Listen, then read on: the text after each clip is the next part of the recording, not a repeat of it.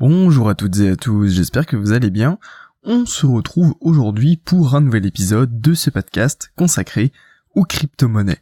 Avant de démarrer cette nouvelle semaine de podcast, je voulais vous faire une petite annonce, une petite précision. Euh, j'ai tout simplement décidé de réduire un petit peu la fréquence des podcasts, dans le sens où aujourd'hui, vous le savez, euh, on tourne en général à 6 podcasts par semaine, tous les jours sauf le dimanche, et en fait j'ai décidé de réduire un petit peu euh, ce, rythme pour deux raisons. Alors à partir de, de cette semaine, il n'y aura plus que 3 podcasts par semaine, c'est-à-dire un le lundi, un le mercredi et le vendredi. Alors du coup juste avant de démarrer cet épisode, euh, je voulais vous expliquer un petit peu ces raisons-là. Tout d'abord parce que je me rends compte que c'est peut-être plus avantageux même pour vous d'avoir plus de qualité comparé à la quantité parce qu'il est vrai que en ayant un rythme de quasiment un podcast par jour c'est parfois difficile euh, d'aller en profondeur dans les sujets du moins d'avoir suffisamment euh, eh bien de matière ou de ouais de matière qualitative pouvoir vous faire un podcast suffisamment intéressant et euh, que vous ayez intérêt à écouter.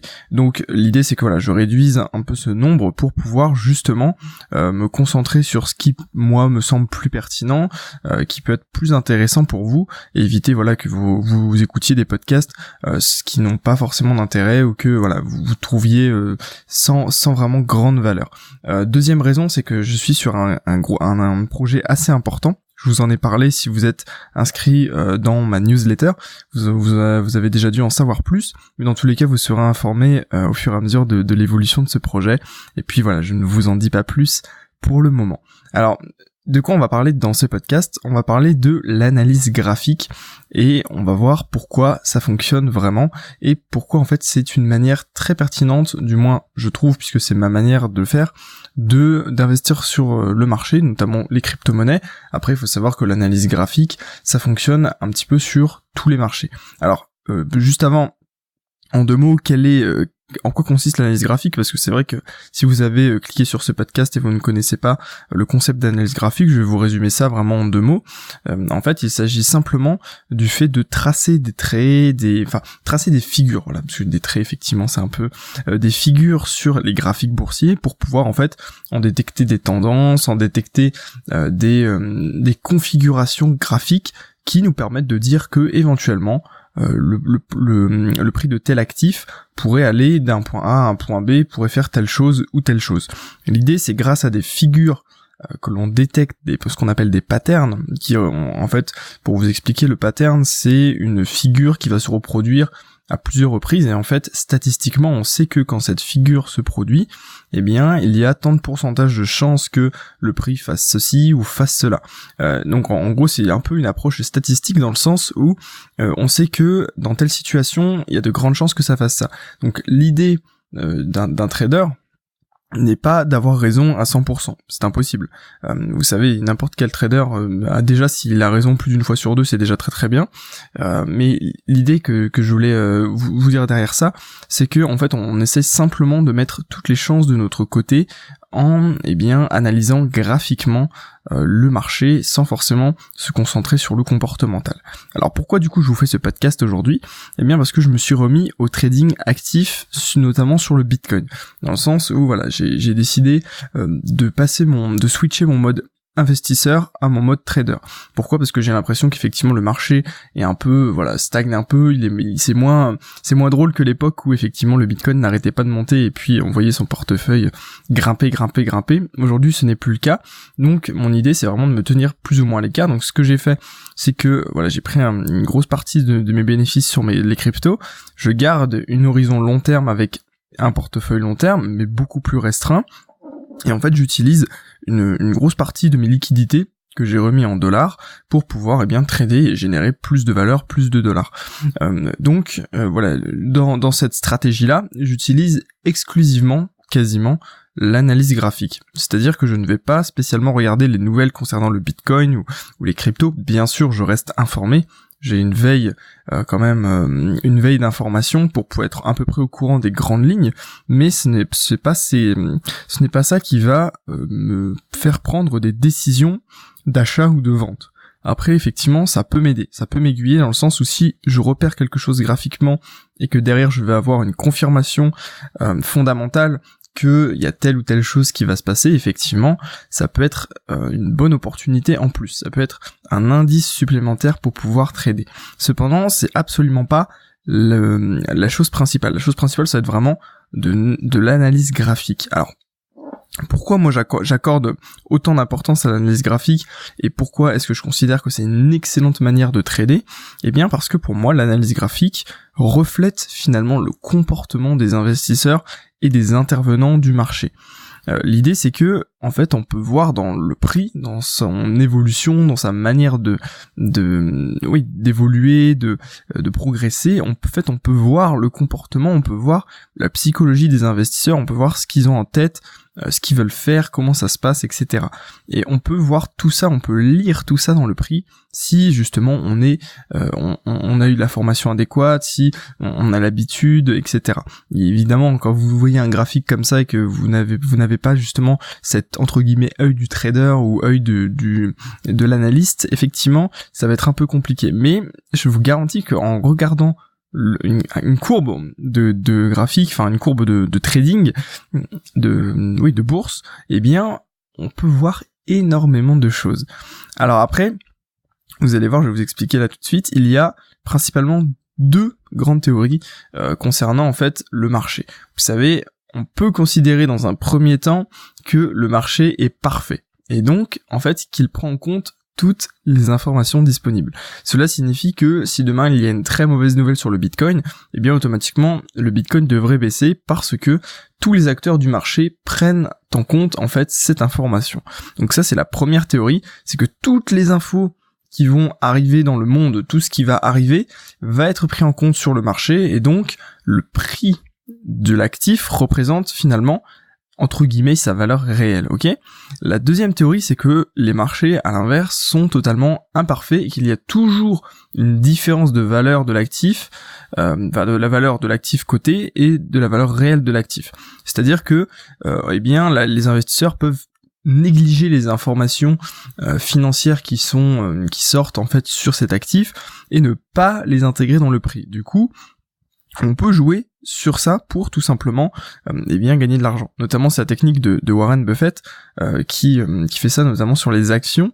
en gros ce qu'il fait c'est qu'il cherche les actions qui sont totalement sous-évaluées, c'est-à-dire que les investisseurs n'ont pas pris en compte toutes les informations positives sur cette société et donc en fait ont survendu le titre et lui il l'achète et comme ça potentiellement il a un fort potentiel de hausse quand les investisseurs finalement se rendent compte que ah oui effectivement c'était pas mal. Donc voilà, il y, a vraiment deux théories qui s'opposent. Alors moi, mon avis personnel, c'est que quand même les marchés sont plus ou moins imparfaits. Et en plus, sur le Bitcoin, sur les cryptos, euh, c'est déjà, on en avait déjà parlé, mais c'est totalement impossible de déterminer la valeur réelle. Pourquoi? Parce qu'aujourd'hui, comme on le disait à chaque fois, les projets n'ont pas vraiment, enfin, le business model des projets ne permet pas vraiment de déterminer une valeur. Sinon, la plupart des valeurs seraient, bah, seraient nulles ou, très faibles. Euh, parce que finalement, aujourd'hui, les crypto-monnaies repose simplement sur l'espoir que dans le futur, on va se servir de ces monnaies, on va utiliser ce système de blockchain, on va utiliser ces monnaies dans notre quotidien. Et toute la capitalisation des crypto-monnaies, dans la plupart des cas, je dis pas que ça va être ça dans, dans, dans tous les cas, mais quasiment toutes les crypto-monnaies reposent simplement sur cet espoir que on aura une utilisation future. Euh, voilà, il n'y a pas, contrairement aux actions où en fait le cours des actions euh, peut être calculé par rapport aux résultats des sociétés, etc. Sur les cryptos, c'est absolument pas la même chose, c'est absolument pas le même comportement et, euh, le même délire. du coup, moi, comment je vois un peu l'analyse graphique pour en revenir là-dessus, eh bien en fait, on se base un petit peu au milieu de ces deux théories-là. pourquoi? Parce que l'objectif pour moi, quand je vais faire du trading en me basant finalement sur l'analyse graphique, ça va être entre guillemets de prendre le train en marche quand le mouvement se met en place. Euh, et, cela peu importe son origine. Alors qu'est-ce que qu'est-ce que j'entends par là? Euh, C'est tout simplement que euh, dès qu'il va y avoir un mouvement, mon objectif avec l'analyse graphique, ça va être justement d'être capable d'anticiper ce mouvement, de dire ok, là je vois que potentiellement il y a quelque chose qui se met en place, je vais accompagner le mouvement dès que je le sens, dès que je sens finalement que le mouvement part, qu'il y ait une dynamique qui s'enclenche, que ce soit haussier, baissier, vous savez qu'on peut très bien parier à la baisse. C'est d'ailleurs ce que j'ai fait très récemment. J'avais, tout simplement pris une position à la baisse sur le Bitcoin. qui a d'ailleurs qui a d'ailleurs très bien fonctionné. Euh, et l'idée c'est que voilà, on prend le train en marche. Dès qu'on détecte quelque chose qui se met en place, comme je vous disais, une dynamique haussière baissière, eh bien, hop, on se positionne avec le marché, on accompagne le mouvement. En fait, c'est comme si on surfait un petit peu sur la vague du prix, et, et puis dès que ça s'arrête, finalement, pouf, on sort on est tranquille si vous voulez. Et donc cela peu importe son origine, si vous voulez, nous on sait pas si le mouvement il a pour origine une panique des investisseurs, si il a pour origine euh, eh bien euh, un chiffre qui est tombé sur une statistique qui est tombée sur le Bitcoin, si je, ne sais rien. On peut pas euh, voilà, l'idée c'est que on peut le savoir si c'est une grosse nouvelle, mais parfois vous avez des mouvements qui vont se mettre en place pour des raisons que vous n'allez absolument pas connaître et que moi je ne connaîtrai, je ne connais absolument pas. Et pour vous pour vous dire, ça n'a aucune importance. Ce qu'il faut, c'est juste être capable en fait de se placer au départ d'un mouvement, d'accompagner ce mouvement, prendre ses bénéfices et puis tout simplement après sortir du, marché pour être finalement euh, en sécurité. Ok? Donc c'est vraiment ça. C'est peu importe l'origine du mouvement, peu importe euh, les informations qui vont tomber sur la crypto, sur le marché, eh bien on est quand même capable de générer de l'argent simplement parce qu'avec l'analyse graphique, on a une précision suffisante pour prendre position au moment même où la tendance démarre et où en fait on peut gagner de l'argent. Alors évidemment, là c'est la théorie, dans la réalité, c'est toujours un peu plus complexe. Ça va jamais être aussi simple que ça d'un claquement de doigts de dire ok, alors là j'ai vu qu'il y a un départ en tendance haussière, en tendance haussière, pardon, je prends position. Non, c'est pas aussi simple que ça. Évidemment, il y a tout un travail d'analyse, tout un travail euh, de sur soi également en termes de psychologie pour être capable de faire ça. Mais dans l'idée, c'est ça. Et finalement, ça permet, comme je disais, un certain détachement vis-à-vis du marché. Pourquoi? Parce que finalement, on va scanner le, le, marché, on va on va analyser tout ça, on va voir une opportunité, on va la surveiller de très près, en regardant bien qu'est-ce qui se passe, est-ce que ça, va pouvoir baisser, ça va pouvoir monter, etc. Et ensuite, tout simplement, dès qu'on a notre signal d'entrée, mécaniquement on entre, dès qu'on a notre signal de sortie, mécaniquement on sort. Point à la ligne, ok? C'est ça en fait. Le, trading vraiment euh, tel que moi je, le conçois et tel que je, le pratique, du moins en théorie, puisqu'après, comme je vous dis, dans la réalité, c'est toujours un peu plus compliqué de de vraiment suivre son plan à la lettre, même si dans l'idéal c'est ce qu'il faut faire. Euh, eh bien, voilà, c'est un certain détachement vis-à-vis du marché. En gros, le marché c'est juste euh, une euh, euh, comment comment on pourrait appeler ça?